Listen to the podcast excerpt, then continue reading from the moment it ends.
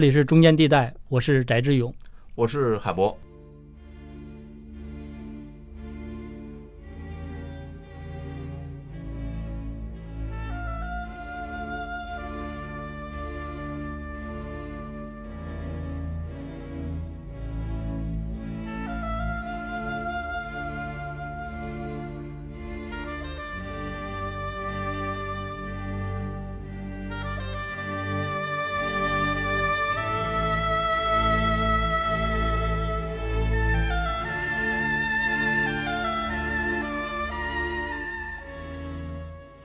法也是一样，就是我们不可能说抛弃过往几十年的宪法的这个历史，啊，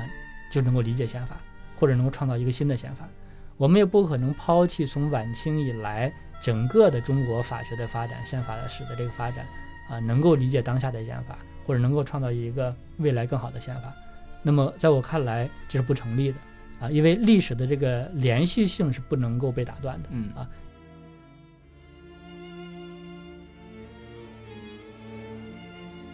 呃，大家都会知道美国最高法院做过的同性婚姻合法化的这个判决。嗯，这个判决的依据是美国宪法第十四修正案，那是内战之后通过的。第十四修正案里边呢，用的是正当程序跟平等保护。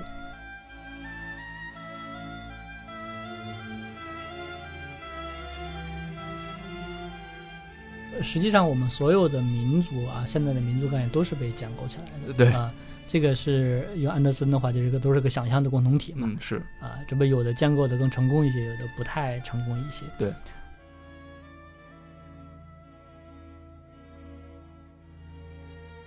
我觉得宪法更重要的一层意义，这也是它作为根本大法一个特别的意义，就是它是要去明确的告诉所有的人，这个国家是一个什么样的国家。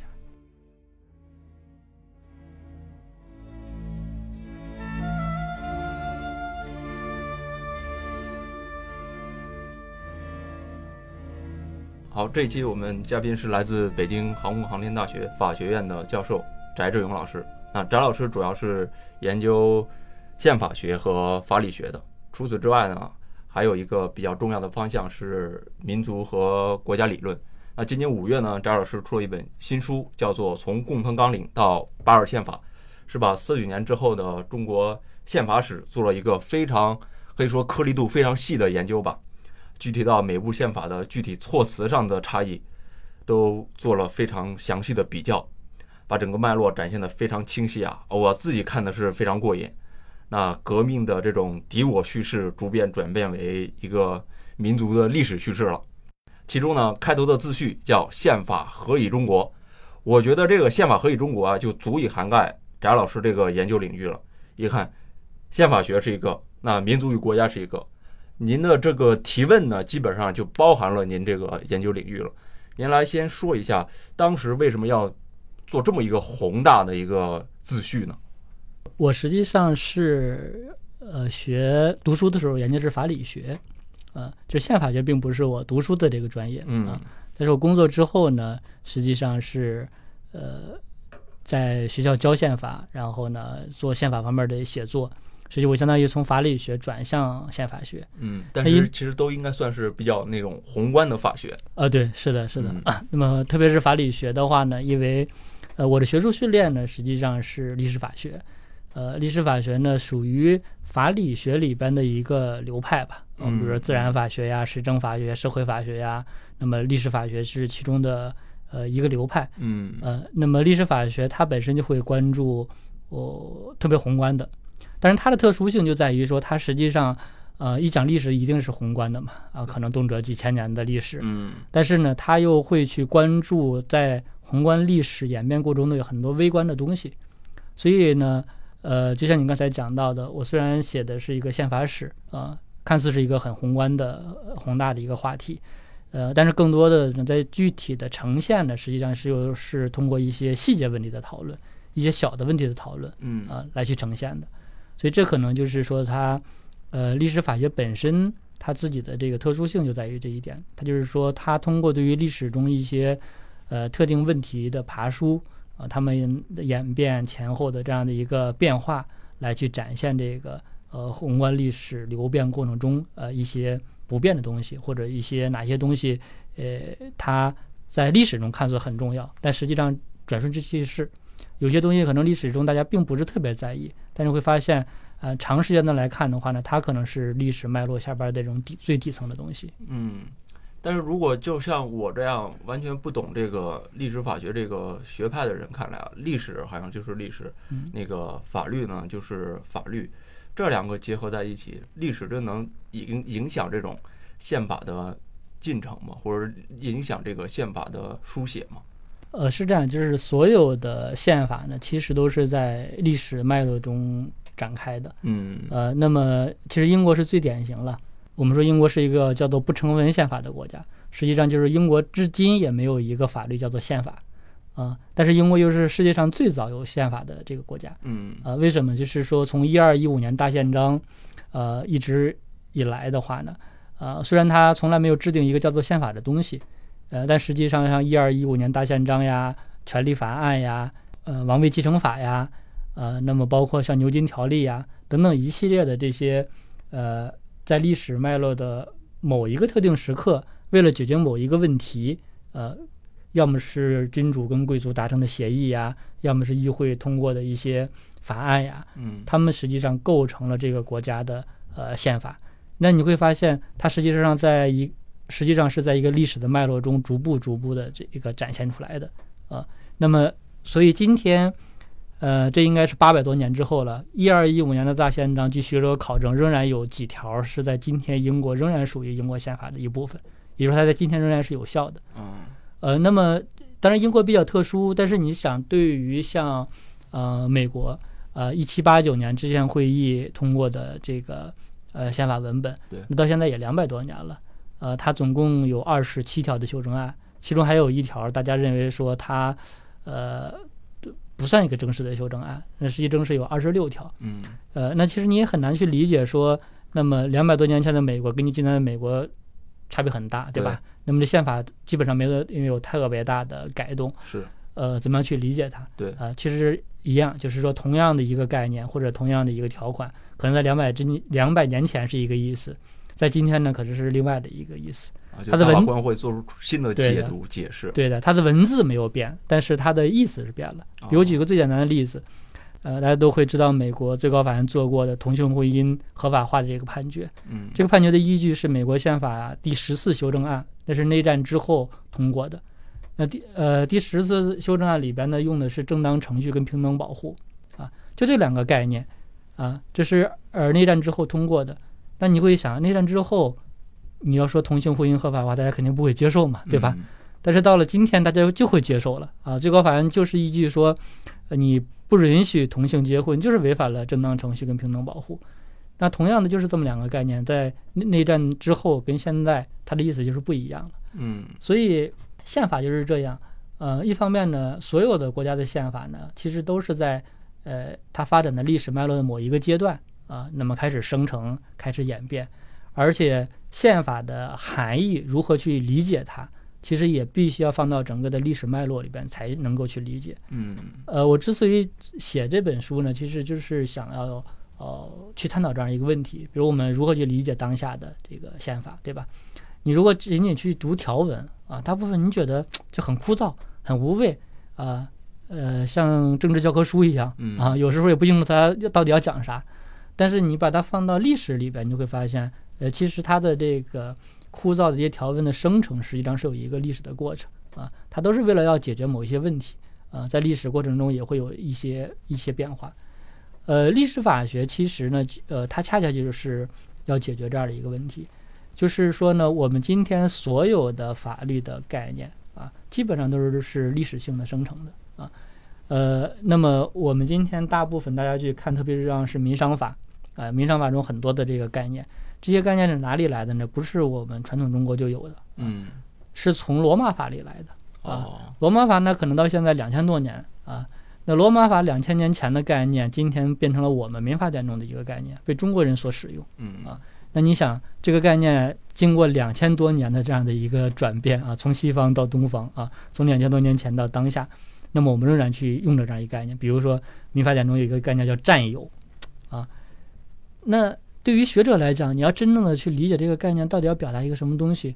啊，你不去看说他当时在罗马法中最初要表达一个什么东西，嗯他后来慢慢的在德国法中又是什么意思？是啊，从德国法引进到日本民法中又是什么意思？那最后被我们又引进到中国，它又表达一个什么意思？其实你是很难能够去理解这个“占有”这俩字儿要表达的这个意思的。嗯所以你对于一个普通的人没有学过法律的人，他看“占有”，他就只能通过“占有”这两个字儿的字面含义去推测它。嗯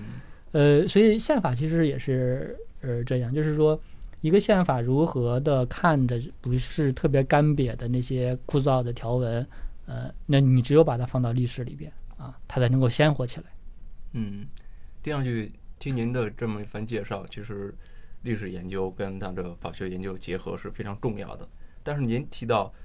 好像国内的这个宪法史研究是处于一个比较冷落的一个现状的，为什么会有这种现状呢？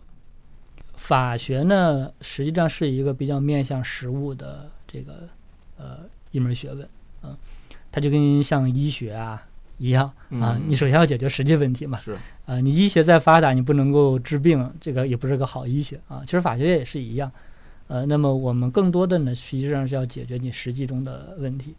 所以在所有的国家，法律的历史研究呢，都是属于一个呃这个偏冷的啊，啊，呃，因为它不能够解决实际问题。嗯嗯但是呃，在学术里边的话，这些属于我们讲到的基础研究啊，就是它不能够解决实际问题，但是一个呃学术的发展，它是有需这个需求的，你要做一些基础的这个研究的啊，那么呃，否则的话呢，它就不能够足以成为一门学问啊，呃，比如说你早年英国的这个呃律师那是都是跟着师傅学徒出来的啊，就像个手艺活儿，嗯啊，那就是涉及到一个是技巧、技术啊，它不是个学问。学问一定是在大学里边，呃，有一些人做一些他不能够解决实际问题，但对于法律的发展有很重要的这类的研究。所以像法理学呀、啊、法律史的研究呀，在我们呃大学里边都叫做基础法学啊。基础法学就是我不负责解决实际问题，嗯，但是它就是这个学科的呃一个基础。那么宪法史的研究之所以不受重视，其实呃这是一个方面的原因啊。所有的法律的历史研究都不太受重视嗯啊。呃，那么宪法史尤其呃不受重视，一个原因就是我们始终认为说我们过往的宪法史呢是个失败的历史啊。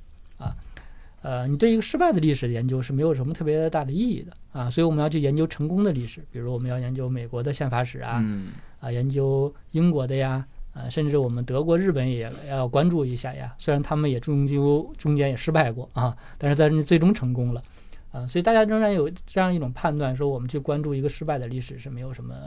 呃意义的啊。那我在书的一开始，我也引了这个像美国的呃宪法学家阿克曼所讲到的对啊，阿克曼也讲到这个问题，就是说这个呃美国人呢。呃，美国实际上是非常重视自己历史的宪法史这个研究的啊，但他仍然觉得不太够啊嗯，他仍然觉得说美国人如果不用一些欧洲的这个概念呀、一些观念呀，就不能够理解自己啊。这个就像我我我书中讲到，我们似乎好像不用一些西方的概念呀，不用一些西方的词呀，我们也不能够理解自己一样。呃，所以我在想的话，就是说，诶，我们不管过去的这个几十年啊、它是一个什么样的一个状态。但是有一点是很确定的，就是所有的法律它都不是一个横空出世的，啊，即便你说你拿过了一个全新的这个法律条文，当大家去理解它的时候，你带来的那个理解是你过往的经验，嗯也就是说你会用你过往的经验去理解这个全新的这个文本，啊，那么宪法也是一样，就是我们不可能说抛弃过往几十年的宪法的这个历史，啊，就能够理解宪法，或者能够创造一个新的宪法。我们也不可能抛弃从晚清以来整个的中国法学的发展、宪法的史的这个发展啊，能够理解当下的宪法，或者能够创造一个未来更好的宪法。那么在我看来，这是不成立的啊，因为历史的这个连续性是不能够被打断的。嗯啊，你可以说我拿出一个新的文本，但是大家对于这个文本的理解，这个文本在实践之中的呃实施情况，一定是在历史连续这个脉络中去展开的啊。所以，在我的一个判断就是，我们不可能抛开历史就能创造出来一个好的宪法，这是不可能的啊。嗯那既然如此的话，我们正确的呃去理解历史就非常的重要啊。呃，你仅仅是说呃过去都失败了啊，那么我们要一个更好的东西，但是过去为什么失败，对吧？啊，那么这个失败不仅仅是最近的几十呃几十年，我们从清末开始到现在的话，有十多部宪法。对啊，那么我们今天仍然是不满意，呃，那那是为什么？而且这也不是中国特有的啊！你想比我们更惨的法国，法国从一七八九年大革命之后啊就要制定宪法，法国一直到一九五八年啊的宪法才算基本上稳定下来啊。那么在一九五八年前，法国的宪法历史跟中国宪法历史非常像，就是每隔十来年就换一个宪法啊，嗯每隔十个十来年就换一个宪法。嗯，呃那你可以想，法国是最早闹这个大革命的，对吧？呃，那么启蒙运动也从那来的，对对吧？好多这个伟大思想家也是这个呃法国人，呃，他们同样在呃制定一个适合法国的宪法这条路上，跟中国一样啊，也是磕磕绊绊，各种各样的这个失败。那因此也就是说，它不是说中国一个民族的问题，嗯呃，如果说我们从全球的国家来看啊，制定宪法成功的民族或者是国家很少啊，失败的是大多数啊。那因此的话，这种失败就不是说我们中国人不努力啊，或者是我们特历史比较特殊呀，它一定有某种共性在啊。那么我这样的一个对于宪法史的研究呢，我也去试图去找，就是哪一些东西是是个共性的东西。哪些东西是说我们特殊的历史情况所造成的？嗯呃，正常的来讲的话呢，它应该是一个从晚清到当下的这样的一个一个梳理。啊对，但这个小册子呢，其实做的呢主要是四九到当下的。对。呃，原因呢是因为，呃，相对于四九到当下而言的话，晚清到四九其实反而大家关注的会更多一点。啊哦，讨论的也会更多一点，啊，那么四九到当下的呢反而会少一些，啊，所以呢，那我就想，既然呃别人都不去关注，那我就关注一下这四九到当下，嗯，所以从晚清到现在，您刚刚说了是有十四部宪法嘛？中国是这样，那法国就是好像更甚是吧？应该说这个制宪活动是伴随着这个革命而进行的。革命的遗产，不管是革命的进程还是革命的结束，都会伴随着一些制宪活动的出现，这几乎是一个相辅相成的一个过程了。但是您在写这本书的时候也提到啊，就是社会主义宪法的传统都是历史主义的，它就是以这个历史叙事开头的。那为什么是中国是有单独的这个传统吗？还是说其他的国家也是这样书写宪法呢？呃，这个应该是中国的呃传统表现的更为明显。嗯啊那么也有一些国家的宪法，它会呃讲历史，啊，但是中国是呃，我觉得是社会主义宪法史里边非常重要的一点呢，就是说它特别爱讲历史，啊，呃，为什么是这样的话呢？呃，我理解这跟中国的大一统的这样一个历史是有关系的，啊，就是我们中国，呃，总是会爱讲大一统，啊。那么，在寻求自己的这个正当性的时候呢，往往有这样一个法理上的继承。，对，就是他总是要讲道统啊。嗯那么这就跟呃西方一些宪法的这个表述呢，确实是有比较大的差别。嗯呃，比如说像呃呃美国宪法的这个序言啊，它更多的话你会发现它会受到社会契约论的这种影响啊，就似乎呃制定宪法的时候就是一个呃创世纪的一个时刻啊，大家一开一开嗯呃坐在一起啊商定，我们统一制定一个新的宪法啊，美国就诞生了啊，历史是啥样不知道啊，或者说我不关心啊，那么至少从这一刻啊，我们开始一个新的这个呃这个进程。呃，但是中国你会发现它不这么讲啊。我们宪法序言一开始讲中国是世界上历史最悠久的国家啊，几千年的呃历史。呃，这个确实是他要去接续传统中国的这样的一个脉络。就似乎你要是不接续它的话，你你说讲一个横空出世的新中国，就不太符合中国人对于历史的的这个理解，对吧？嗯啊，呃，那其实这也很好理解，因为呃，对于呃西方国家来来讲的话呢，它实际上从呃文艺复兴之后呢，就开始慢慢的有这样的一种契约论的这样的一个传统啊。嗯那么启蒙运动当然是更不用说了啊，所以对他们来讲，讲契约论呢，反而是个传统，就契约论对他们来讲是个传统。他这么讲的话，大家都能够理解啊，因为在这之前已经有几百年的历史，大家都在讲啊，讲契约论啊。那么，但对于中国人来讲的话呢，就不是这样。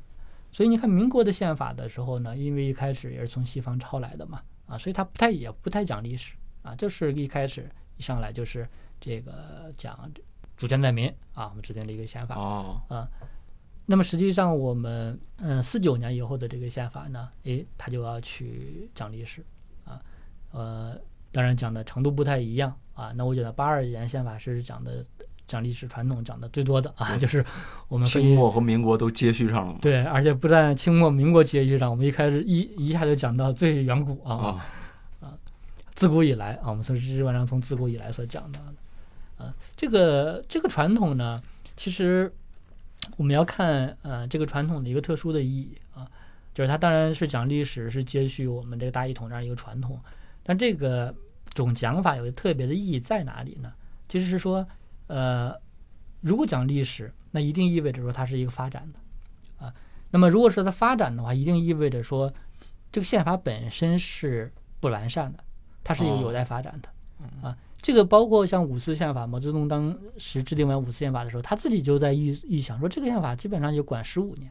啊。但是我们不清楚他十五年是怎么判断出来的啊？但是至少在他的意识里，说我们不可能制定一个说能够管一万年的宪法，不可能啊。我们，呃，最多呃也就管个十五年啊。十五年之后，可能这个社会变了，可能我们需要一个新的呃宪法。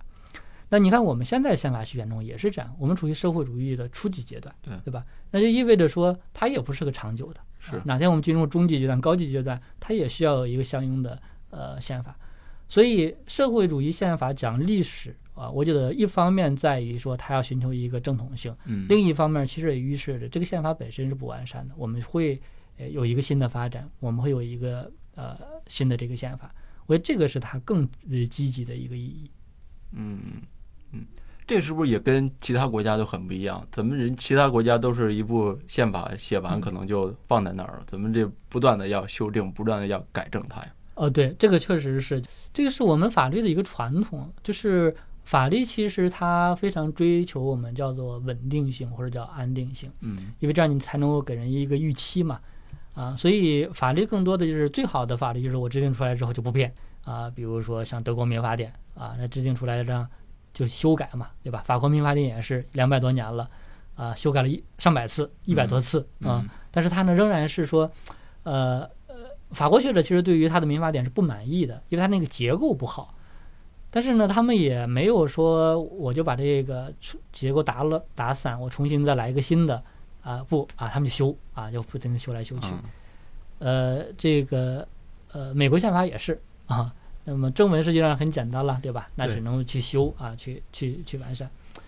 呃，中国似乎觉得修改革法律不是个大事儿啊，而且似乎认为这是个进步的啊。你看法律这个不管用了啊，落后了，哎，我们制定一个新的这个法律是啊，似乎这样反而是更好。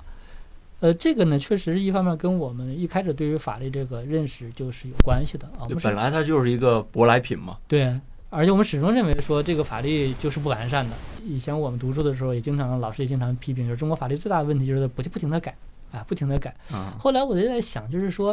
如果他总是改的话，他的逻辑是什么啊？那么后来我读宪法的时候，我就慢慢明白它的逻辑，就是它在宪法中就有这个逻辑，就是我们就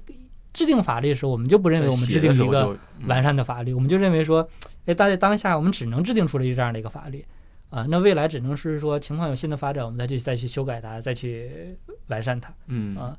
所以你想，我们的宪法八二年的宪法到现在已经修改过五次了嘛，啊，而且呢，从来不认为说我们修改宪法有什么问题，认为说，哎，好像似乎每隔五年、十年不修改一次宪法，大家就觉得，哎，我们宪法是不是该修了？啊，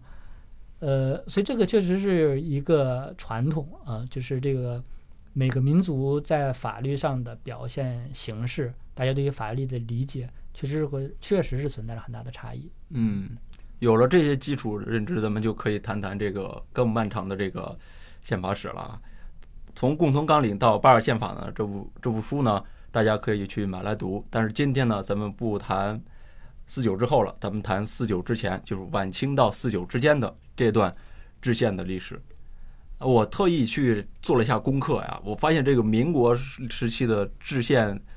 真的是非常之随意啊，可以说是。像什么一二年有这个临时约法，一三年就是出现什么天坛草案，一九年还有段祺瑞宪法，二三年还有曹锟宪法，就各种各样的宪法不断的出现，它是伴随着一个呃革命阶段吧，或者是它的革命进程而不断的随意改变。在您看来，民国的制宪史它有没有一个比较一致性的脉络呢？民国的宪法呢，呃，我更愿意这样来理解，就是说，当我们晚清。辛亥革命呢，可能对于那个时代的人是一个突然的事件 啊，就是说大家可能并没有特别的心理准备，说，哎，我们突然就进入民国了，啊，当然突然进入民国的时候呢，过去的那套传统的这个制度架构肯定是要去变啊，但变成一个什么样子，其实大家都不是特别清楚啊，那因此你会发现啊，我们从辛亥革命之后啊到四四九。啊，那么这些宪法，包括一些宪法草案没有正式成为宪法的，你看你会发现他们有一个呃脉络是什么呢？就他们几乎去尝试，呃，在这之前已有的各种宪法的政体或者叫做体制啊啊，比如总统制，咱们尝试一下，嗯，不太好啊，换个议会制哦，也不太好啊，换个半总统制还不太好，嗯，就是诶，他总是采几个模式。呃，觉得不行，那我们再换另外一个。呃，那基本上他们呃，我我的一个粗略的一个研究啊，就是我们在宪法里边，我们也会去讨论啊，比如说大概到底有多少几种宪法体制啊？我们讲啊，最经典的几种啊，君主立宪制啊，议会制、总统制、半总统制啊，我们都尝试过啊。那么其实包括这是讲横向的了，纵向的包括单一制、联邦制，对啊。区域自治，我们也都尝试过，啊，但是基本上都是失败啊。这个失败呢，怎么去呃理解啊？那么其实很多的一个理解就是说啊，我们的制宪水平不行呀，啊，或者是中国人就天生不适合玩宪法呀，这个这个类解释。但是呢，如果说从历史法学的这个角度，或者说你从历史这个角度来看啊，从一九一一到一九四九这才几十年，对吧？对，你想。英国人如果从一二一五年开始算，你就算到他光荣革命吧，那也几百年啊。那你要算到他宪章运动史到了将近二十九世纪末二十世纪初了，那那那更更多了啊。就是人类能够呃制定出来宪法，并且能够按照宪法来过政治生活，这件事情本身是个高度复杂的一个事情。嗯啊，就意味着说大家。可以不靠暴力啊，可以不靠武力啊，靠规则、靠意识，呃，能够把政治，呃，玩通，啊，这是一个非常高级的事情啊。所以，并不是说你有这个意愿啊，你有了一个宪法，这东西就能够讲得通的啊，不是。你看，呃，我们的这个人类的历史，没有哪个国家它是可以突然之间就变成一个体制，并且能够玩得通的啊。那么，其实阿伦特有一个比较，就是说，为什么大革命之后法国会是这个样子啊？因为很简单，法国人在大革命之前啊就没有这个呃宪法这样一个传统啊，就是一个君主专制的这样一个传统。突然之间君主没了啊，大家要按照宪法来去这个呃呃就呃搞政治，他都不会啊。那么，所以。法国之所以不能够去很快的建立一个稳定的宪法，跟他在大革命之前就没有宪法传统是有非常大的一个关联啊。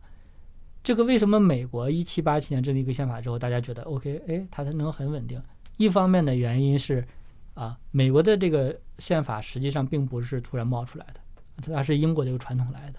啊。那想从一二一五年到一七八九年。英国这个传统是美国实施宪法的一个历史基础呀。嗯，这部分人是有几百年的这样的一个君主立宪制的熏陶，呃，那才有了美国宪法。那我们不说英国，你想从清教徒移居到呃北美啊，那么在制定一七八九年宪法之前，美国各个呃殖民地其实都有各个殖民地的宪法，那也有上百年，呃，也有三百多年的历史了。啊那三百多年的历史才去成就了1789年之后美国宪法的这样一个发展，而我们真的去看1789年之后美国宪法的发展，前大概五十年左右，这些建国之父们都在疑虑一个问题，就是我们这宪法能不能挺得过去啊？就直到第五任总统的时候，美国的政体才基本上算稳定下来啊，就是大家哎接受了这样的一个呃模式，嗯，并且呢，大家能够能按照这个模式，这个政府能够有效的去运转起来。所以你要去看他们前五十年，他的基本上似乎都会感觉哪一天这个政体就会崩溃啊，所以他也会有一个说建立新宪法，大家能够去适应新宪法，这个新呃体制逐步的去稳定这样的一个过程啊。那么中国其实从清末到四九，呃，如果没有这个呃外边的干扰啊，比如中日战争呀啊这样的这个干扰的话。就是你完全在一个孤立的状况之下啊去发展，那或许几十年大家能够摸索出来一个稳定的一个模式，嗯啊，但是我们不幸的呢，就是说还有外边的战争啊，使得这个探索总是会被战争呀各种相关所呃所打断。对，但是我仍然认为说这个历史去梳理它，就不是不是说民国史去梳理它，而是民国的宪法史去梳理它，仍然认为它非常有意义，就在于说，呃。从这个一个看似失败的这样的一个过程之中，啊，我们仍然能够去挖掘出来，某一个体制在某一个种情况之下为什么不能够被接受，啊，或者它为什么一开始被接受，然后很快就会被抛弃掉，啊，它是一个什么样的原因所造成的？那么就像我在他这本书里边所讲到的，呃，我们很多的制度在开始设计的时候，大家都认为挺好，啊，比如说五四年法中最高国务会议，啊，这是毛主席在巨大的困难。面前啊，冥思苦想啊，创造性的创造出这么一个制度啊，我相信当时他一定非常的得意啊，他解决了这个国家主席跟这个呃全国人民代表大会之间的关系的问题。但是这是五四年的宪法，五六年他就认为说这个制度本身是有问题，五八年他已经开始公开的来抛弃它。嗯，你会发现很奇特的一个事情，对吧？啊，那么。呃，其实我们民国宪法史也是这样啊，一个新的草案出来之后，哎，当时的认为都觉得挺好，但是一旦实施起来之后，会发现各种各样的问题，然后很快他们就会把它抛弃掉啊。那我想的话，我其实现在也在做这个研究，就是说，想我们按照时间的脉络啊，从这个最早的啊《清廷宪法大纲》开始啊，我就一步一步的这个呃宪法呀，包括宪法草案啊，去呃去研究它。然后把它置于它产生的那个特定的背景之下，哎，为什么会呃有这样的一个草案啊？这样的一个草案当时呃，它试图要解决什么样的一个问题啊？以及为什么它没有能够解决？它很快就会被诶抛弃掉啊？那么以这个失败，它能够给我们未来的呃宪法带来什么样的一个启示啊？那么这个就是。呃呃，我就我未来要去做的一个呃一个工作啊，实际上是这本书往前的一个一个接续啊。我最终的目的，实际最终的目标啊，实际是从我们最早的《清廷宪法大纲》啊，那么一直到当下啊这个脉络呢，能够把它梳理清楚。嗯嗯，那。咱们其实就是聊的就是这段嘛。我看过您那那本《宪法何以中国》后面的一个附文，附文是关于这个清帝退位诏书和临时大总统宣言书之间的关系的一篇文章。那个其实也是来论证整个呃民国是继承了所谓大清的一个法统上的这样一个合理性吧。那民国宪法中对于晚清它是有怎样的描述或者是历史性的描述呢？有没有类似像巴尔宪法那样，嗯，对于都肯定了所谓晚清跟民国时期的这种抵抗斗争呢？历史书写呢，其实是这样，历史书写呢，呃，每一个阶段都会认为自己前面那个阶段是不行的，啊、或者都会黑前面那个阶段啊。就是我们呃以前历史中一讲到欧洲中世纪，讲黑暗的欧洲中世纪嘛，对吧？嗯。啊，当然现在其实史学界都不会是这么认为了啊。那之所以他说黑暗的欧洲中世纪，主要是因为文艺复兴之后，大家认为我们是光明嘛，啊，我们何以容光明，就是因为你前面是黑暗的啊，呃，都是这样，呃，所以民国再去写晚清的时候，那一定是一个负面的呃形象，嗯啊，否则不足以啊，然后凸显出自己的这个呃这个正确啊。那这个其实我们呃都都很容易理解，我们四年之后也是也是这样嗯。那比如说我们四年之后废除民国的六法全书啊，那呃你想，如果你还要把他打倒了，你还要用他的法律，啊，他这个道理上是讲不通的。对啊，其实都是这样。但是呢，呃，我在这本小册中也讲过一个问题啊。当我们八二宪法的时候呢，它确实，哎，它的这个书写历史呢，确实有一些变化啊。就是，呃，他把晚清民国四年之后呢放到一个脉络里边来写。对啊，呃，而且呢，他也认为说，哎，整个的这个脉络本身，呃。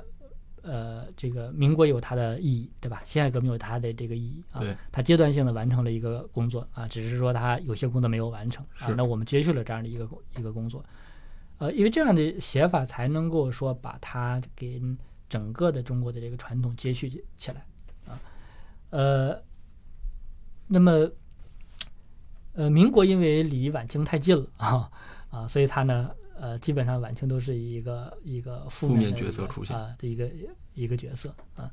呃，但实际上呢，呃，最终当历史发展嗯足够长啊，这个尺度足够大的时候啊，大家会发现啊，其实这个历史本身都是连续的啊，民晚清到民国，呃，并没有一个截然的这个断裂或者截然的一个变化。嗯嗯嗯，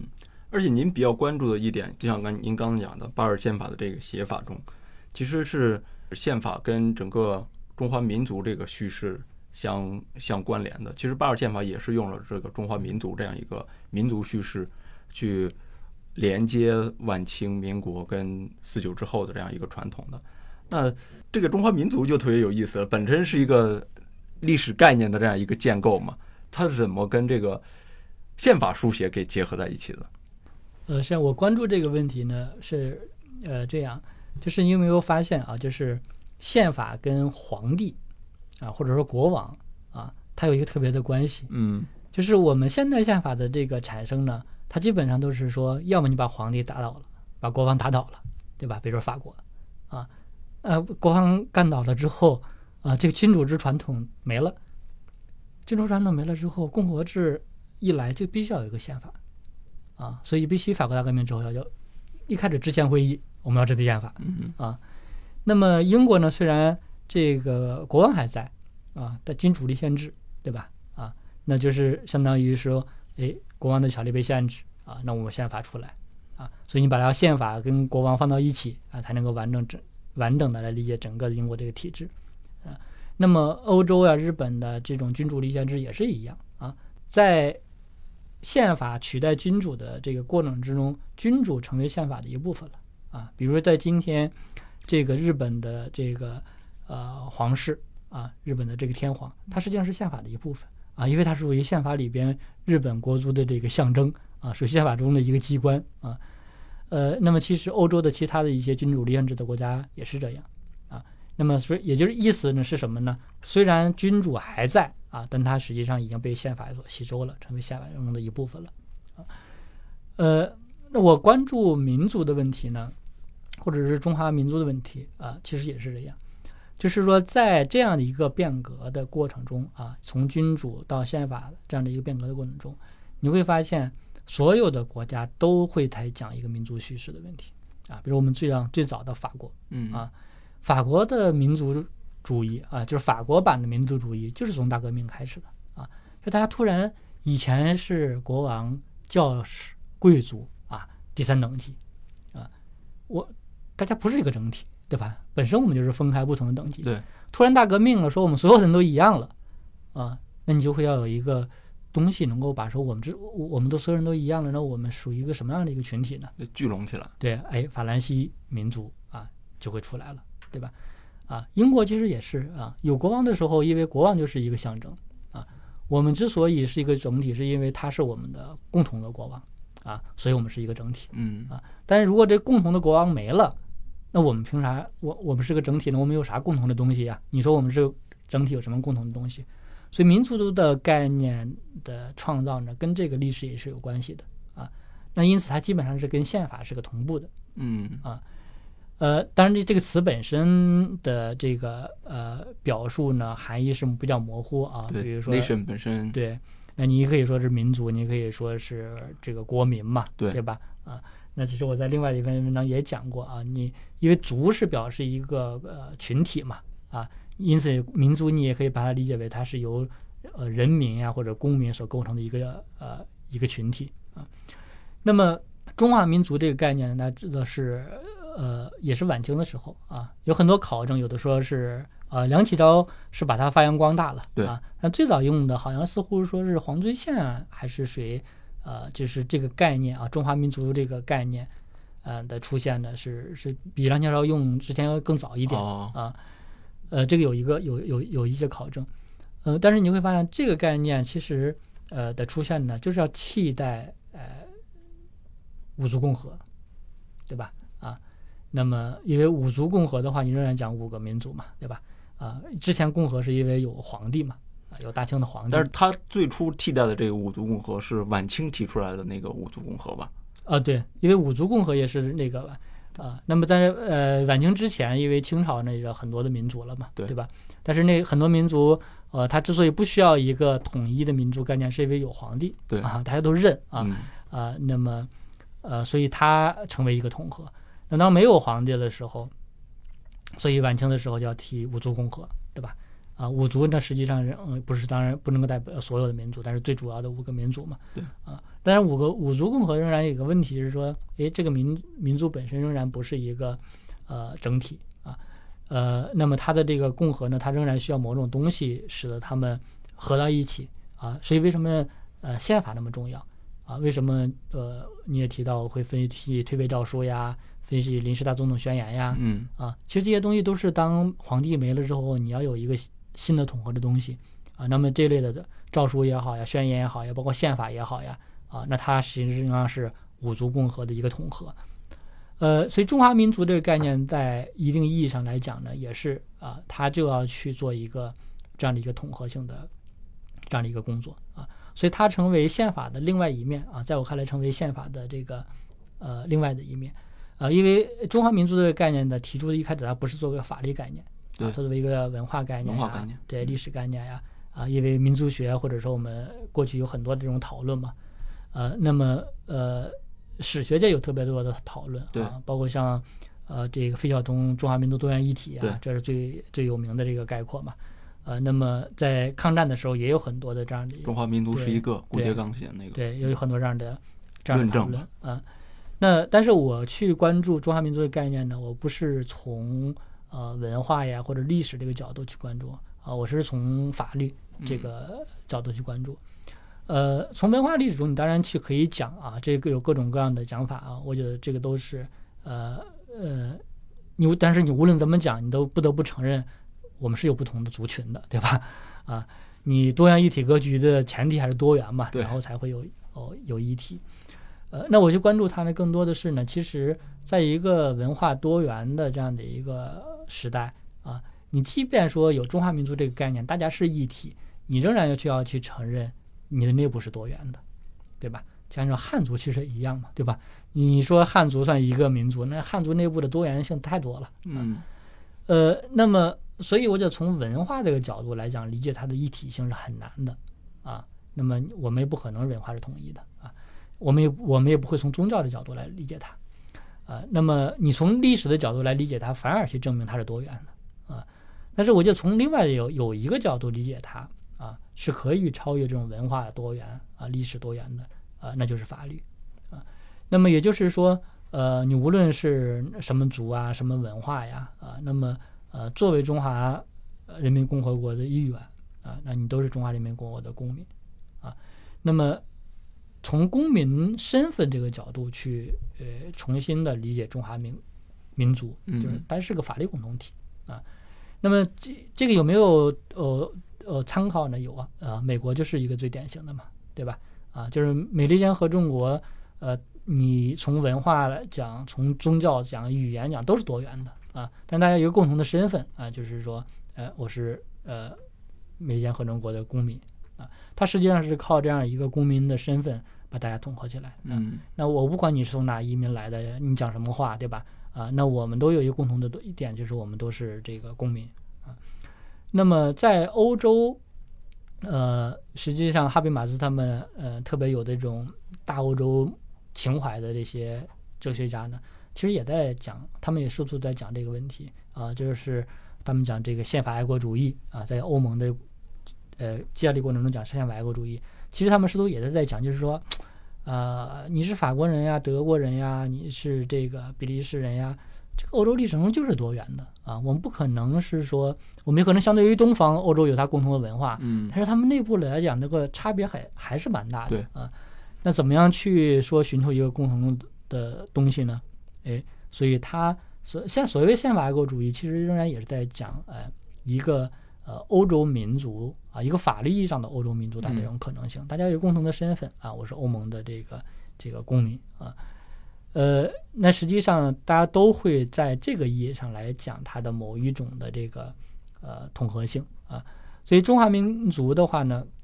呃呃，我原来专门有一篇文章叫《中华民族与中国认同》啊，就是讲宪法爱国主义啊，没有收在这个册子里啊，但是之前的一篇文章，实际是收在我现在啊、马上商务印书馆要出的一本书，叫做呃《公法的法理学》啊，在这本说到这个这本书里边来讲啊，那么我也在讲这个一个方面，就是说。呃，我从来不排斥或者反对我们从历史的、文化的其他各个方面来讲中华民族，嗯啊，因为这个概念本身就是个开放性的，对啊，但是我觉得以前我们的讲法里边少了一个维度，嗯，就是我们嗯很少从法律的角度、从宪法的角度来去理解，呃，和讲述中华民族，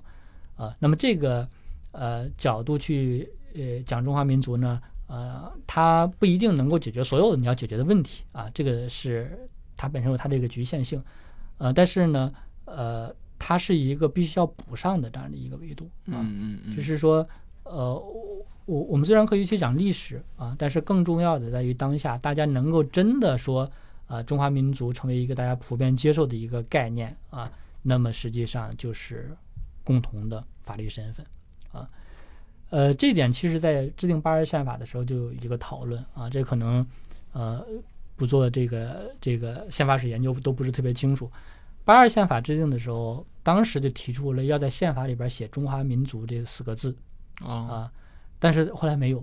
后来写叫“中国各族人民”啊。为什么？就是在八二年的时候，实际上是遭到少数民族代表的反对嗯嗯啊，也就是说，八二年的时候，少数民族代表仍然不接受中华民族这个概念啊，因为之所以不接受呢，他更多的还是说从从历史、从文化这个角度，对，他不能够接受啊，他认为这个东我们就是多元的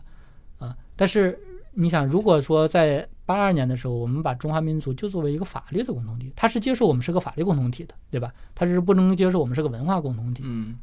那么，呃，实际当时是没有成功，没有成功的一个原因，我当时看了一些当时呃制宪的时候的一些材料，嗯。啊，民族少数民族代表提出来的呃主要的反对就是他从文化上不接受啊，呃，所以我也是从这个事件里边受到一些一些启发，就是说我们至少在讲中华民族的时候，啊，我们要讲它法律的这一面啊，因为这一面更具有普适性啊，可能会被呃这个少数民族接受的可能性会更大一些。嗯，那我可能要挑战你一下，嗯就是如果从法律概念上来讲中华民族的话，是不是就有有点事后确认的意思？它没有那种嗯早已形成的一个底层的认同呀、没有底层认同，我觉得这个一点是成立的，因为对于呃这种宪法爱国主义或者法律爱国主义的一个批评呢，就是说它是一个没有情感的啊，他会认为说他是一个没有情感的这样的一个认同啊，因为我们更多的是讲一讲文化的时候会有情感嘛，嗯对吧？你讲法律的时候总是讲干干瘪瘪的，啊这怎么呃会会有什么情感的？呃，我是这么理解，就是说，对他可能是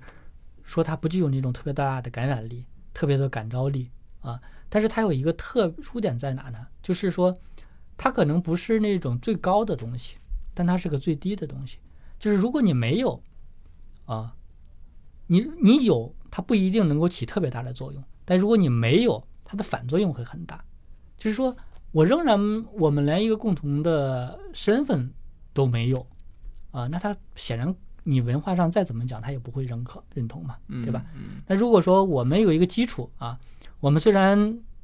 之间感情没有那么好啊，没有那么团结，但至少我们那个基础是有，大家是平等的啊，共同的啊，这个国家的一员啊。那么我有这样的一个公民的身份，我受到平等的对待啊，那么我可以平等的来参与啊，这样呢，它是一个我们可以讲是一个及格线，对吧？啊，六十分及格线啊。那你如果说你能历史讲得好，文化讲得好，大家能够达到八十分、九十分，那当然乐见其成啊，我觉得也很好啊。但是如果说这个六十分都没有的话呢，你只是在讲文化，在讲历史，呃，那可能没有及格线啊，你就想达到八十分、九十分可能会更难。嗯嗯，本身中华民族这个概念在历史学界可能就有一些反复，可能争议性还是比较大的。我感觉。从它的起源来讲，因为最初的起源有历史学者像王珂老师，他就考证说，最初其实这个中华民族代表的就是汉族嘛，嗯嗯，被孙中山所那个做这种种族革命的时候是嗯。是嗯利用的这个资源嘛，嗯。之后才被因为可能外来的入侵啊，被被一些历史学家又重新的解释，赋予新的意义。嗯对，它是被这样不断的建构起来的。最初的起源如果较真儿的话，嗯它可能不太具有这种嗯连续性或者是底层的认同性。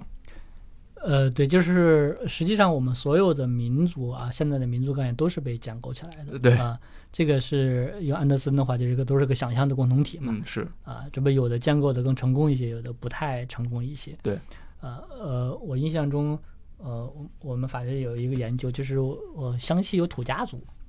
啊，他就研究一个说土家族，我现在觉得，哎，土家族应该是一个很古老的一个民族嗯啊。他后来就想，其实就是建国之后，这些人才被被土家族，就是说，哎，哦，他慢慢的有一个身份说，哦，原来我们是土家族。他这之前他也没有这个特别强烈的一个概念，就是反正我们这祖祖辈辈生活在这一块儿，我们的我们的这个这个族群就是就是这样。你至于是不是土家赋予了一个名称。对，是不是土家族无所谓嘛，对付他们，并不是一个特别的要强调的一个身份符号。嗯其实我们后来民族识别很多都是这种情况，就是他以前没有一个特别的强烈的说我是某一个民族的这样一个一个意识啊。然后呢，民族识别的时候就告诉你说，哎，你是土家族啊，你不是土家族，因为嗯你什么地方跟他不一样啊，你可能是另外的一个民族，哎，反而会使得哎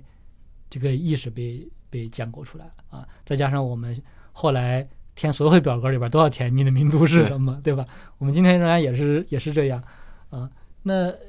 这个其实反而就不停的去强化啊，原来是我我是这样的一个呃一个民族，包括我们身份证都会印着嘛，对吧？啊，所以也有很多人在讲，就是说这个东西是没有意义的啊。就是说你一方面在讲中华民族，讲大家都是一样的，另一方面你又去强烈的去区分大家你谁谁和谁是不同的呃民族呀、还要去呃加分儿啊，要有各种各样的政策呀，啊要是要少少数民族代表呀，就是这是两个相反的方向，对吧？一方面你要强调大家身份特殊性，另一方面你说哎我们又是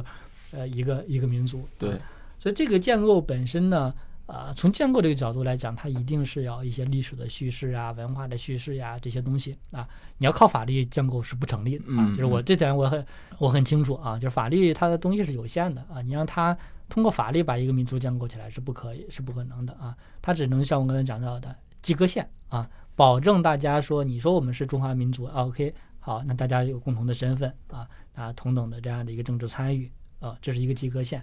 啊，之所以大家能不能说有一个故事能够说，哎，一讲起来之后，所有的民族都很激动啊，我们是中华民族，那可能是历史学者、文化学者他们的这个工作了。嗯嗯，咱们拉回到这个民国期间啊，民国这大概有小十部宪法了。那这十那这些宪法里面比较重要的，在您看来，就是您也在做这个研究嘛，比较重要的都有哪几部呢？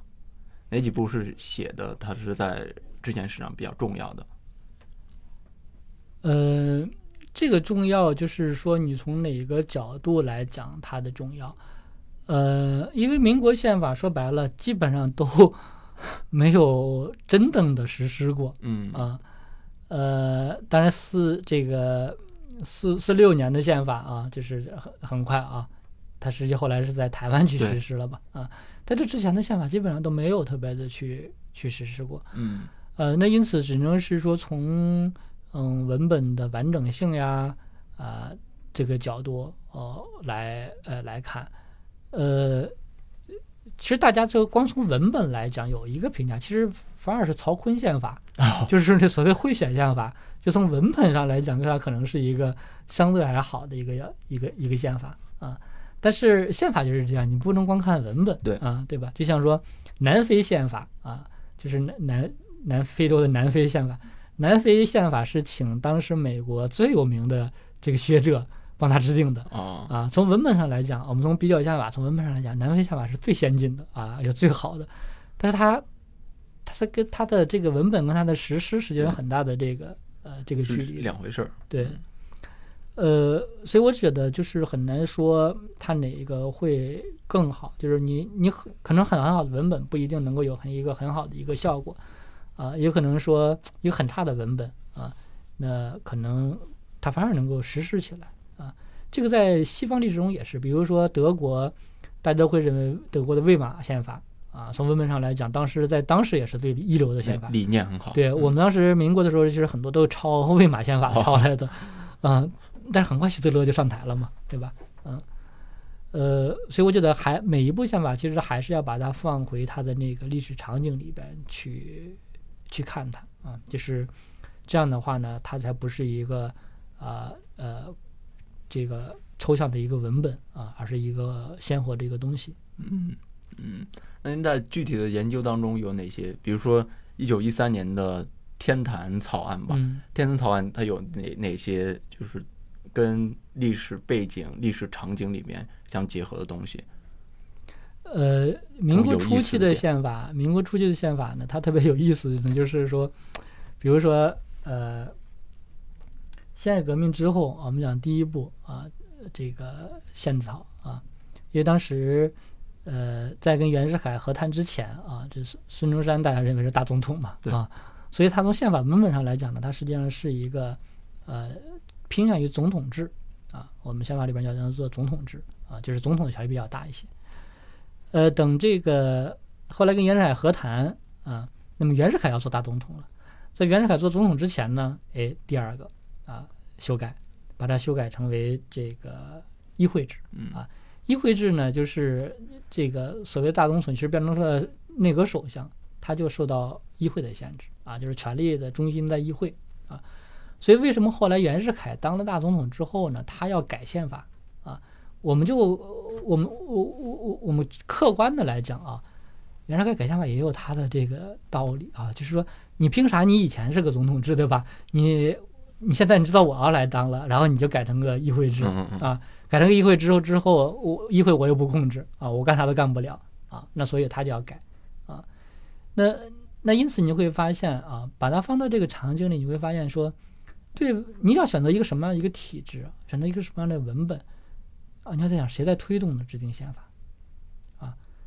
推动制定宪法背后的人不同，他们的选择不同啊，他们要去实的目的也不太不一样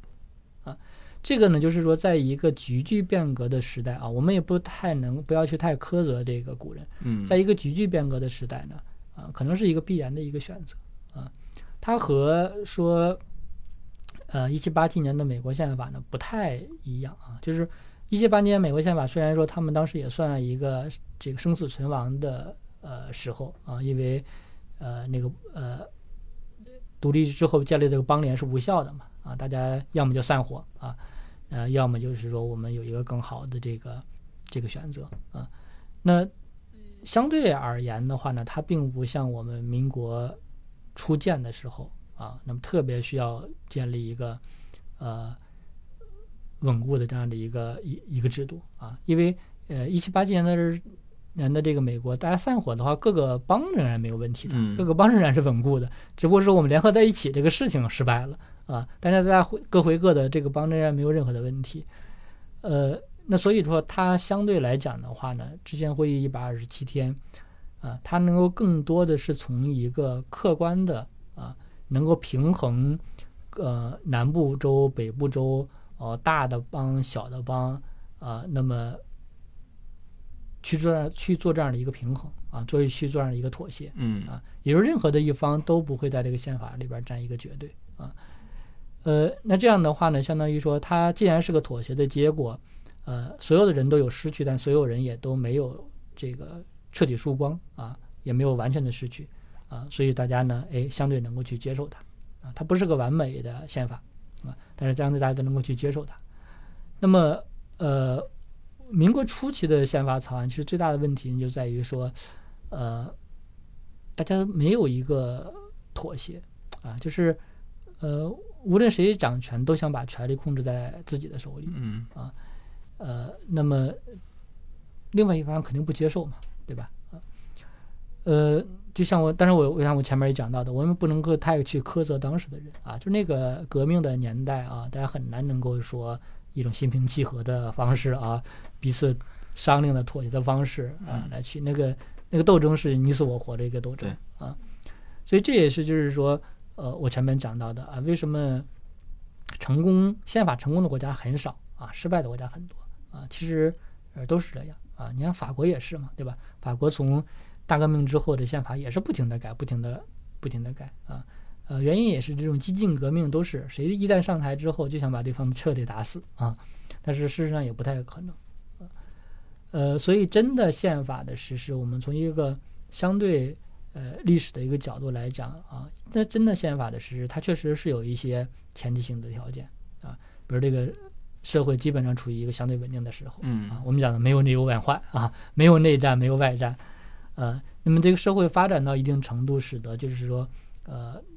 呃，各方的势力相对来讲是一个均衡的啊，没有一个赢者通吃的这样的一个呃一个局面啊，呃，那么相对而言，大家会经历过一些变革，使得呃大家在基本上能够接受呃呃权力共享。啊嗯，那么权力的共享啊，所以梁漱溟呃呃有一个对于他对宪法的理解啊，它叫做势啊势力的势与理道理的理啊，所以他在讲就是说，哎，一个民族宪法能够实施呢，就势和理这两方面呢都必须具备。所谓的势呢，就是说这个社会里边没有一一方独大，嗯啊呃，所谓理呢，就是大家基本接受，说既然没在没有一方独大的情况下，大家基本接受我们按照一个共同的规则啊来然后基本共识。呃对来运行啊，所以他是讲，哎，如果一个社会中势和理两方面都没有达到的话，这个宪法是很难去运行的啊。所以梁漱溟虽然不是学法律的啊，就是他他他也探讨过一些宪法，但我觉得这个观察本身实际上是就是看作是一个庸常的观察，但是实际上是一个很深刻的道理。嗯嗯，那到了可能二八年到三六年期间，国民党训政期间，也有一个所谓的五五宪法草案。嗯。到了那个草案的时候，它跟建呃民国初年的时候那些草案，它的区别会有发生什么大的变化吗？呃，这个其实就是从呃，因为孙中山的这个这个训政呃军政、训政、宪政啊三步走，呃，这三步走呢，其实是因为前面的失败嘛啊，前面失败总结出来啊，就是说我们一步一步来。对一步到宪政这个很难啊，我们只能这个呃分阶段来啊，呃，那其实我们去看啊，如果你去看这个呃军政、训政、宪政这个关，军政跟呃训政其实完全是抛开宪法的啊，这是国民党一党的来呃用党来代替国嘛。实际上前两个阶段啊，因为这是一个完全不用去讨论宪法的一个阶段啊，因为他他本身说的很清楚，就是不要宪法，对吧？啊，呃，那相对来讲呢，那这没辙啊，就是我就是一党专政，我说的很清楚啊。呃，那么到了呃真正的要去实施宪法这个阶段啊，其实它的所有的问题又来了啊，就是相对来讲，我们讲啊，从军政到训政这个时间其实并没有那么长啊，而且再加上中日之间的这个这个战争，嗯啊呃，他其实没有实现啊，没有实现他所谓的训政的这个呃这个目的啊，而且训政这个讲法能不能成立，其实在当时有很多的的批评啊，呃，那么很多人认为说这个不可能说一个民族靠训政能够训练出来啊，结束之后能够走到这个这个宪法阶段啊，是不可能的。宪法阶段一定是说我在实施过程中，我才有可能嗯那慢慢去去去理解啊，这个就是说，这个学游泳啊，你不可能光上理论课啊，对。说我教你怎么蹬腿儿，怎么划水啊，然后到了这个时间，啪给你扔到游泳池中，你就可以游了啊，不是啊，学游泳一定是你在一开始就在水里边儿不等啊，呃，那实际上呢，呃，我觉得很难，这个确实是很难，就是呃，宪法的这样一个实施，呃，它如果没有这样的一个大家真的政治参与啊，那么这种参与本身其实也是一种呃人的意识跟行为，一个民族的意识跟行为这样一个训练的过程。如果真的没有这样一个过程啊，它实际上是很难去走向这个呃真正的宪法的实施的啊。所以我们看一些国家啊，议会里边儿动不动就打架呀，啊，我们认为这太可笑了啊，怎么能是这样？但其实啊，你要看历史，所有的国家都是这么走来的啊。就是呃什么时候这个国家宪法能实施呢，就大家觉得哎，这打架是没有意义了啊。就是你再怎么打，打够了，对，打累了啊，然后也不想打了啊，就是哎，那么这个宪法就可以实施了。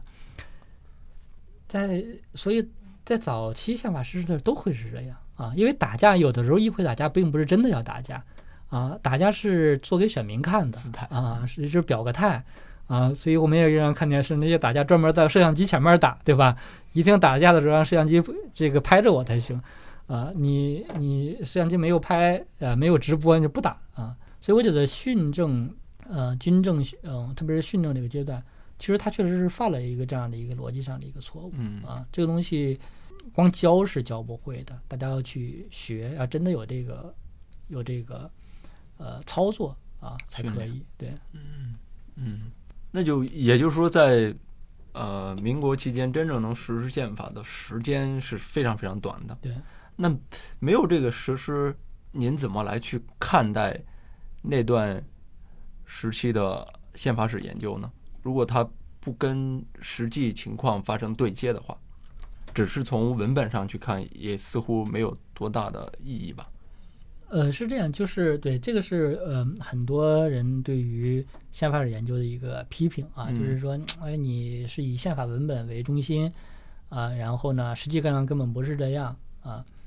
呃，我觉得历史学家会去呈现，哎，实际上是怎么样啊？那么呃，法学者呢，更多的还是有一个规范的视角啊，就是我不是个历史学家，嗯啊，我并不是要去把那个真实的那个呃面貌给呈现出来啊，这史学都已经做了，对吧？我不需要再去做了。那但是我仍然认为说，这个做的意义在于什么呢？就是说，呃，每一个法律文本它都有一个我们法律上叫做规范意义。什么叫规范意义呢？就是我应该怎么做，对吧？我做怎么样做是符合法律的，怎么样做是合理的，怎么样做是不合理的啊？那其实对于我们研究一个很重要的一呃一点呢，就是说，哎，他既然在这么讲，已经有个文本在那么讲了，实际中又不是那么做的，当时的人是如何去理解这个文本跟实际之间的这个差异的？啊，以这个差异的这个存在到底是一个呃什么样的一个原因所造成的？这样的一个文本是不是真的不起任何的作用？啊，那么我觉得这是一个很大的一个一个观察。呃，我从四年之后的研究里边就受到一个特别大的一个启发啊，诶，我就特别看到了，当一个文本在哪，啊，它就有某种规范的意义。这种规范意义，它就时刻的去告诉这些行为者，你没有按照文本来做，你就是有问题的，或者你就要给我们一个解释，你知为啥有文本你不按照它做？虽然它不是我们一开始去期待的那个呃那个意义，但它的规范意义还在那啊。这个用用一个最通俗的话来讲，就是你吹个牛，这个也是有意义的啊。为什么？因为你始终会受你吹这个牛的限制，对吧？嗯你呃，当别人不停的在跟你讲说你曾经吹过一个什么牛的时候，这对于你来讲是一个很大的呃一个压力啊。所以，即便说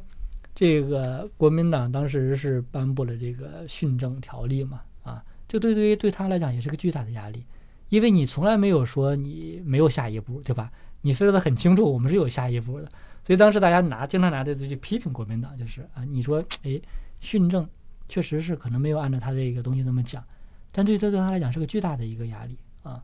所以呃，我觉得像呃法学者去分析这些问题的时候呢，实际上就是他要去看一个文本，一个文本的这种规范性啊，跟他现实之间的这种各种各样的这种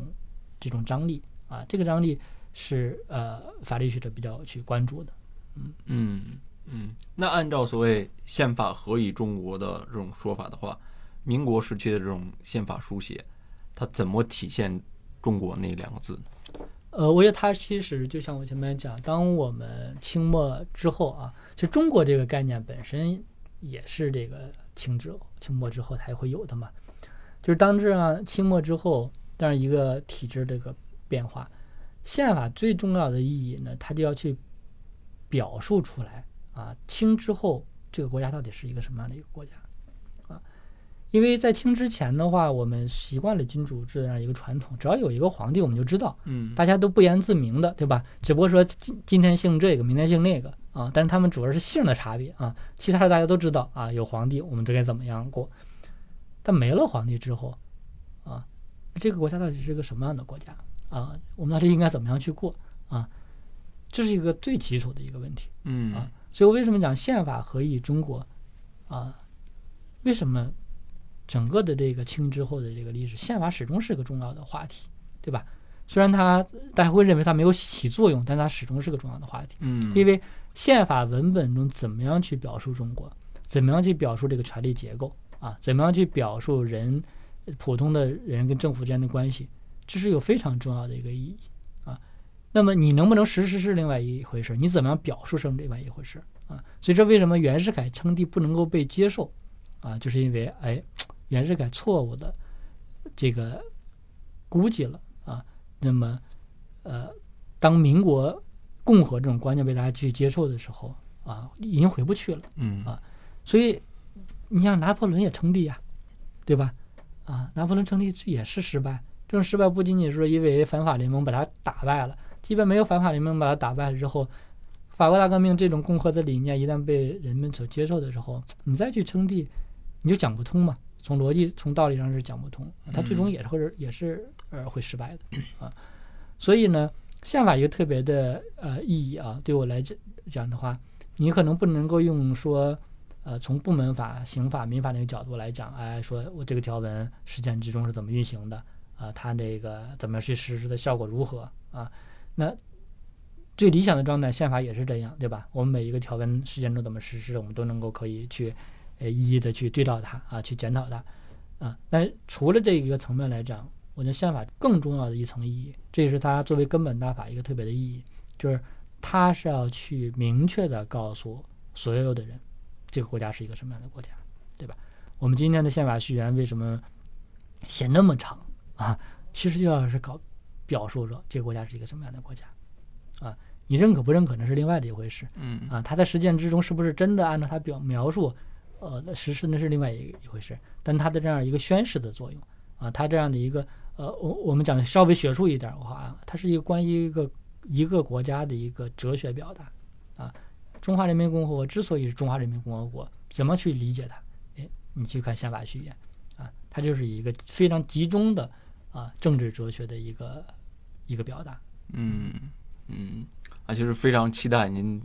把这个民国时期吧这个阶段的宪法做一下整体的研究。嗯那其实就可以说是从《共同纲领》到《巴尔宪法》这本书的一个前传了，应该说是吧？嗯、啊对，对那就是一个漫长的中国的制宪史了。呃，是我是希望在整个的未来的这几年啊，争取能在三零年之前啊完成这样的一个呃一个工作。呃，前面的工作呢，其实呃进度并不是特别快，主要是因为呃呃这样的一种写作方式我也在摸索，嗯这呃包括怎么样去理解它也在摸索啊。但是有了现在的这个基础之后呢，我觉得对于呃四九年以前的探讨呢，可能会更顺畅一些。嗯呃，那么另外呢，就是说，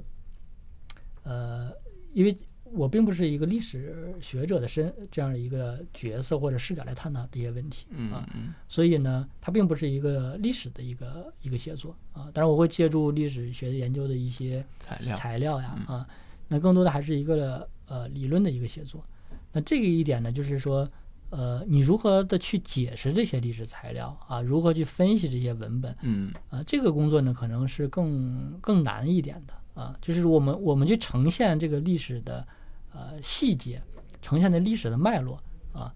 我觉得这个相对来讲好做啊，因为有这史学这么多的研究嘛嗯。啊，你把这个故事讲一讲，这个就很容易做，但怎么样能够把这个故事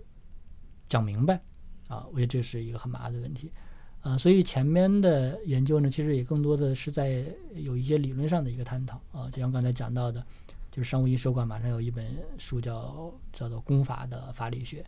啊，这个公法当然就是主要就是宪法了。嗯那么实际上就大家去探讨，哎，我们宪法背后的这个这个呃基础法律理论问题啊，呃，这讲一个稍微我们更专业一点，就是在我们法学里边，法理学也算是一个基础学科嘛。嗯但是其实我们法律里边的法理学大部分是以司法啊，就是私人的私啊，民法、商法呀啊哦。这些法律呃作为基础啊来发展的。啊，他说他更多的去关注呃个人之间的权利义务关系啊这这呃这一类，呃，那他其实并不是这个法理学并不是基于公法发展出来的啊，因为他往往把公法的问题丢给政治啊或者政治哲学啊，呃，那么我是前边的这个呃研究里边呢，呃，也有一个研究的一个理论脉络，就是去探讨一个公法的这个法理学的问题啊。所以在那本书里边呢，呃，分探讨了法律的不同的维度啊，从从政治上如何理解，从哲学上如何理解，从社会的上如何理解，从历史上如何去理解，啊、从这个认同的角度如何去呃理解它，啊、那呃。虽然也是个文集啊，但是我讲大体上的话呢，我理解了公法本身的这个法理学的问题啊。那么我会把它概括一个叫做一个大立法者的一个思维和视角啊，就是呃，对于公法的研究，你必须从整个社会秩序的建构啊，我们讲一个大的这个立法者，呃，所谓所谓叫大的立法者，就是说他不是我们今天呃人大也好，议会也好呀那些立法者。因为他们实际在一个既有的法律框架下来制定法律，对吧嗯？条条框框其实都给他们规定好了，你只要把它民法典给我制定出来啊，那就 OK 了啊。那大的立法者呢，实际是创造这样的一个法律框架啊，所以更多的啊，这个制定宪法的那些人啊，我认为他是个大立法者，就是他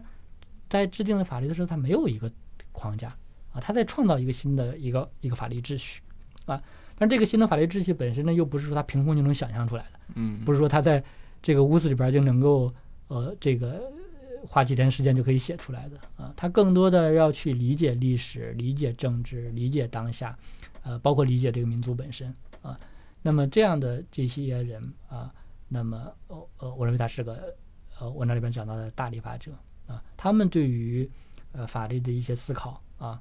呃。很多人可能未必是个法学家啊，但他们对于法律人的思考，实际是更多的从一个新的秩序如何去创造这个角度，呃，做的一个思考嗯啊。那可能对于我们去理解，呃，晚清以来的这个宪法的变迁更有帮助，因为晚清以来对宪法的变迁，那些制定宪法的人啊，一些是学过法律的，很多人不是啊，他可能是个政治家呀，哦或者是个革命者呀，嗯啊，是个其他的方面，但他们仍然也去在思考一个新的国家，它这个秩序如何去创建，啊，我觉得在这个理论工作也做了一些准备之后呢，哎，我能够更好的去理解，从一个秩序创造、新秩序生成的一个角度去理解这样的一个呃民国宪法的这样一个变迁，这样的话呢，就能够跳出来法学相对来讲比较呃呃狭隘的那个视角啊，仅仅从文本呀、从事实啊这个角度嗯。去理解。那么它可能也能够说，呃，避开历史学者啊，更多的关注史实啊啊这样的一个一个角度啊。所以在这本书的序言中，我也讲，就是说我试图能够在呃我们讲到的文本啊，因为我一定是呃要研究这些文本嘛，对，文本啊，历史啊，其实就是事实啊，那么以及规范啊，就是我们讲到的这个理论啊，我试图能够在这三个呃不同的视角的聚焦之下啊，来探讨这样的一些一些问题嗯嗯啊。所以这本书出来之后呢，包括法学界一些政治学界的呃一些同仁呢，呃给了一些评价，其实更多的也是说，诶，他和传统的法学的写作也不太一样啊，和历史学的写作也不是太一样。嗯啊，我觉得它可能不同一点就在于说，当我在写它的时候呢，我就是，哎，能够把这些不同的角度的东西把它，呃，放到一起啊，可能就寻找一个比较特殊的这样，因为你你叫中间地带，我可能是学找寻找这些学科之间的一个交集啊，嗯那样的一个，呃，相互交接在一起的那个地带。那从任何一个学科来讲，它都是一个边缘啊，对但是你要是从这些学科放到一起来讲呢，哎，它反而是这些学科共同的一个呃一个交集。嗯嗯嗯，所以单纯的讲文本肯定是特别没意思的，单纯的讲理论也特别没意思。是的，是的。但是交流到一起，它就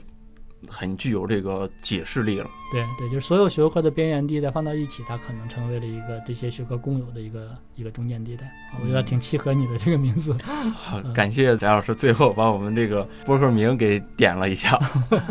好，那我们这期节目就到这儿，非常感谢翟老师这期啊，我们嗯下期见，拜拜。好，谢谢。